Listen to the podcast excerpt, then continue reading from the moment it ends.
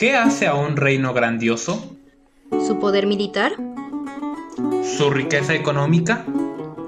¿La capacidad de imponerse sobre otras civilizaciones? ¿O es acaso su desarrollo cultural y artístico? Por cualquiera de estas métricas que quiera compararse, el imperio español brillaba, brillaba como el oro, y no fue hasta dos siglos después que su brillo comenzó a apagarse. El siglo de oro español.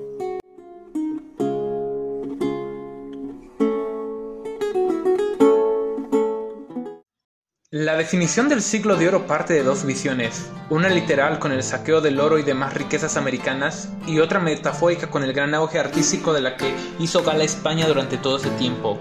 Estos términos, aunque distintos, iban intrínsecamente ligados. Este progreso económico fue uno de los tres pilares que potenció esta época. Los otros dos fueron la influencia del Renacimiento italiano y la publicación de la gramática castellana por Antonio Nebrija, todo esto en el año de 1492. Bajo el reinado de los Habsburgo, una dinastía de cinco reyes, se concretaron una serie de conquistas a lo largo del territorio europeo, que culminaron en la creación de un imperio cristiano español, que inicia liderado por Carlos I en 1516. Bajo estas circunstancias se gestaron los nuevos exponentes de las artes, especialmente de la literatura y el teatro. Este último tenía una especial relevancia, pues era una forma de entretenimiento de masas y también una manera de meter propaganda e ideas políticas al hombre común. Los lugares donde se presentaban las obras se les llamaba corrales de comedia, que como su nombre dice eran corrales dentro de casas, es decir, patios que se ocupaban para guardar animales y se aprovechaban las características de las construcciones rectangulares para albergar al público, en la platea, balcones o palcos, dándole una buena asignación a cada grupo del pueblo además de un entablado al extremo del corral a modo de escenario, cuya escenografía se reducía inicialmente a una mezcla teatral con la pintura, tomando más importancia al espectáculo de discurso literario. Las representaciones podían prolongarse hasta por seis horas, y para entretenerse entre los cambios de acto solían presentarse obras cortas conocidas como estremeces.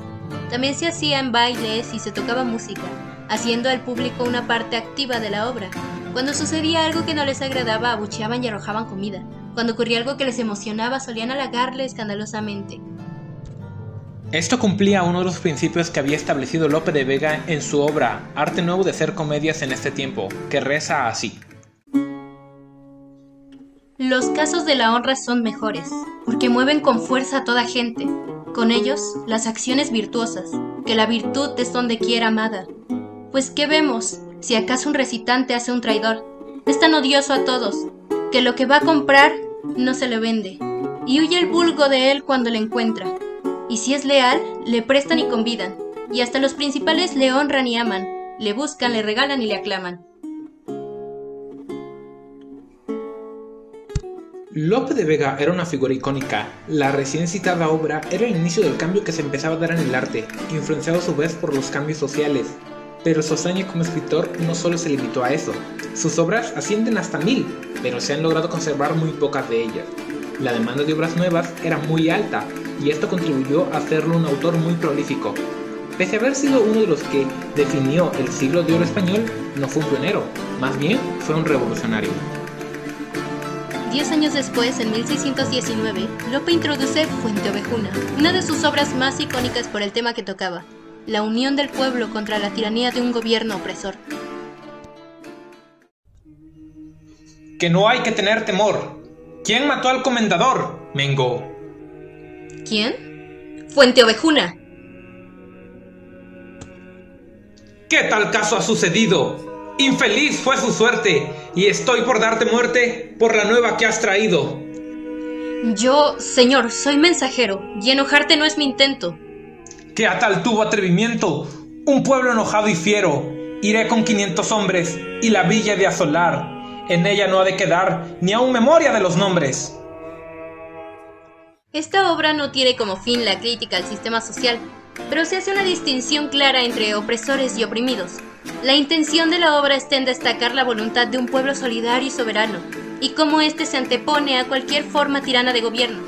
Además, es una obra de contenido histórico, cosa que había introducido al teatro renacentista español su contemporáneo Juan de la Cueva. Es importante hablar de los estilos del siglo de oro, el renacentista y el barroco. El renacimiento fue una época llena de transformaciones sociales y culturales generalmente inclinadas al progreso, mientras el barroco fue un periodo lleno de contrastes y problemáticas con una visión pesimista del mundo. Es aquí donde florece de manera auténtica ese fervor artístico y la ruptura con lo tradicional que Lope de Vega había tratado en su obra. Aunque en el renacimiento el teatro español no hubiese brillado de igual manera que durante el barroco, el estilo de esta era destaca por sí mismo. Antes del Renacimiento, el teatro en España era exclusivamente religioso y tradicionalista, pero figuras como el dramaturgo Torres Najarro empezaron a crear un teatro profano, imitando las comedias románticas italianas. Fue aquí donde Lope de Rueda fue uno de los pioneros en dar un paso más hacia la consolidación de una identidad artística, agregando diálogos más ágiles y lenguaje propio, pero conservando la simplicidad de las tramas y personajes. Estas obras que presentaba eran generalmente cortas y pertenecían a un género dramático de su invención llamada El Paso, predecesoras del entremés. He aquí un ejemplo de su trabajo con el deleitoso. Oh, Cata, señor Doviene. Si te preguntaran qué nos hemos detenido, dirás que había mucha prisa en las cebollas y el queso. ¿Cuáles cebollas o queso? Yo no vital. Que ya lo sé, sino porque no nos riña. Echarás tú esa mentira. ¿Quieres que mienta? En eso mis manos por candil. No tienes necesidad de avisarme que llore de manera que tú quedes condenado y señor con queja. Que no dices bien, sino que yo quede desculpado y señor sin queja. Así voy a decir, sino como quemaba tanto aquella pimienta en los pasteles, haceme turbiado la luenga. Pues, hermano Alameda, por tu vida que mires por la honra de entrábamos, pues te va tanto a ti como a mí. Posterior y casi cerca del deceso de Lope de Rueda, aparece Miguel Cervantes Saavedra, muy influenciado por este último. Él mismo declara haber asistido a sus obras. Este fue un maravilloso dramaturgo y novelista que marcó considerablemente no solo este periodo, sino la historia de la literatura mundial. Pese a que Lope de Vega pudo haber sido el que marcó y definió lo que era el teatro del siglo de oro, la influencia de Cervantes no solo se limitó a España. En el campo de la literatura, él sacudió los cimientos de toda Europa. Aunque mencionamos que Lope de Vega trajo un cambio radical al teatro español, no especificamos cuál fue. Pero no hay mejor manera de comprender este cambio que comparándolo con su acérrimo rival, Cervantes.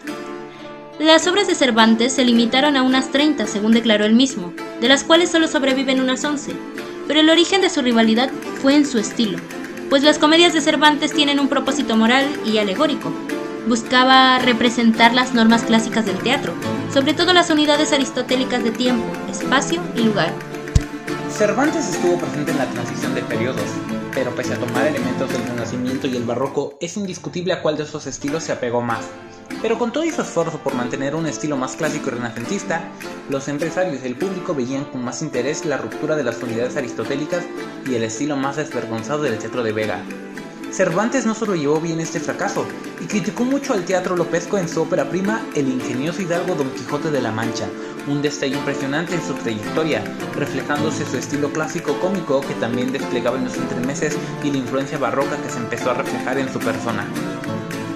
Dicha obra no solo nos muestra la historia dentro de sí misma, sino que nos brinda la oportunidad de imaginar el contexto en el que fue escrita, desde el lado renacentista, en el que se muestra la devoción de Quijote a Dulcinea del Toboso, la visión de Sancho Panza y Don Quijote, que era sumamente positivas, chuscas y soñadoras, hasta su pesimismo barroco, con la representación de la condición económica de Sancho, la cual decaía junto al sistema para el que trabajaba, que cada vez estaba en declive. Con esto último, Cervantes comienza a mostrar la violencia en todos sus sentidos, la corrupción y abusos de las instituciones más poderosas. Los nobles y la iglesia mantenían el poder absoluto de todo ámbito que pudiera relacionarse al dominio social. Aunque es imposible sintetizar el contenido de esta obra en una minúscula narración, vale la pena escuchar algunos diálogos que resaltan el espíritu idealista del personaje.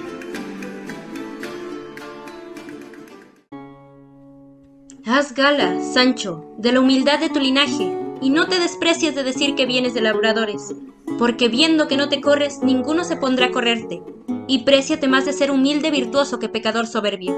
Innumerables son aquellos que de baja estirpe nacidos han subido a la suma dignidad pontificia e imperatoria, y de esta verdad te pudiera traer tantos ejemplos que te cansarán.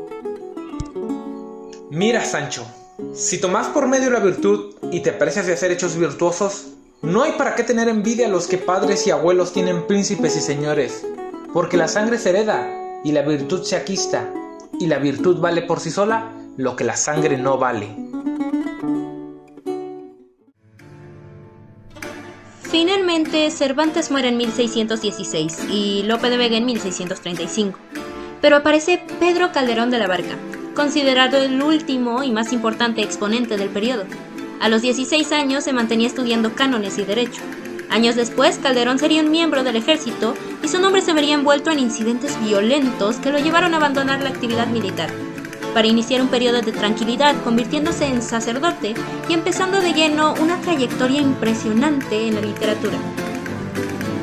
Escribía principalmente comedias y autosacramentales, y pese a mantenerse bajo las innovaciones teatrales, realistas y nacionales de Lope de Vega, sus escritos tenían identidad propia, pues en estas se resaltaba un fuerte valor de cuestionamiento ético y una profundidad conceptual, filosófica y religiosa, posiblemente como consecuencia de su crecimiento dentro del más puro barroco. Sus obras también se ven influenciadas por las tendencias propias del periodo, como el conceptismo intelectual y el gongorismo metafórico, el uso de paralelismos, correlaciones y contrastes dentro de sus historias y personajes, así como hipérboles en el lenguaje. Calderón de la Barca diseñaba su propia escenografía, bajo la integración de los cinco sentidos de las artes, impulsada por el rey Felipe IV. Mantenemos certeza de esto bajo la obra Memorias de Apariencias, del mismo dramaturgo.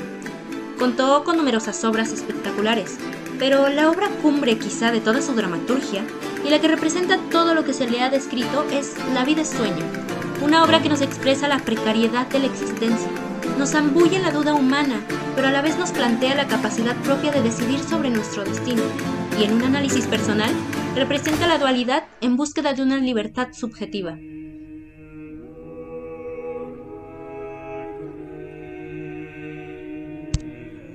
Como habíamos hablado de aquella águila, dormido, tu sueño imperios han sido, mas en sueños fuera bien entonces honrar a quien te crió en tantos empeños, Segismundo, que aun en sueños no se pierde el hacer bien.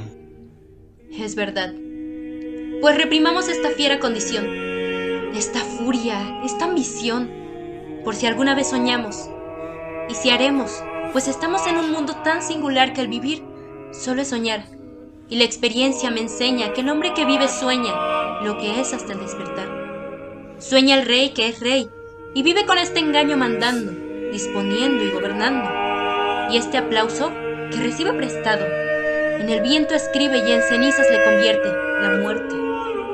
Desdicha fuerte, que hay quien intente reinar, viendo que ha de despertar en el sueño de la muerte. El pensamiento general en este periodo empezó a ser de incertidumbre y decadencia, el siglo de oro comenzaba a perder su brillo y eso se reflejaba en el pesimismo de las obras de Calderón. Este trabajo fue estrenado en 1635, en plena Guerra de los 30 años, un conflicto en el que intervinieron la mayoría de potencias europeas y que llevó a la ruina y hambruna a varios de los implicados. La destrucción y barbarie también se hicieron notar con la forma en la que ejércitos arrasaban y saqueaban lugares enteros en busca de suministros, y las poblaciones de múltiples países se vieron severamente diezmadas. Tales calamidades no podían pasar desapercibidas por el espíritu de la gente, y menos para alguien tan suspicaz como Calderón. Así él escribía sobre una España sangrante, con gran parte de sus territorios perdidos, e iniciando revueltas para independizarse. Escribía sobre una España que había sido la potencia europea más importante y que ahora había perdido su título y poder militar y económico. Finalmente, en 1648, muere Calderón de la Barca, simbolizando el final del esplendor artístico y cultural de esta era. A su vez, casi 20 años después se firma el Tratado de los Pirineos, lo que representa el final de su poderío por toda Europa. Y así es como luego de alrededor de 200 años caen todos los sentidos en los que había hecho gala esta potencia.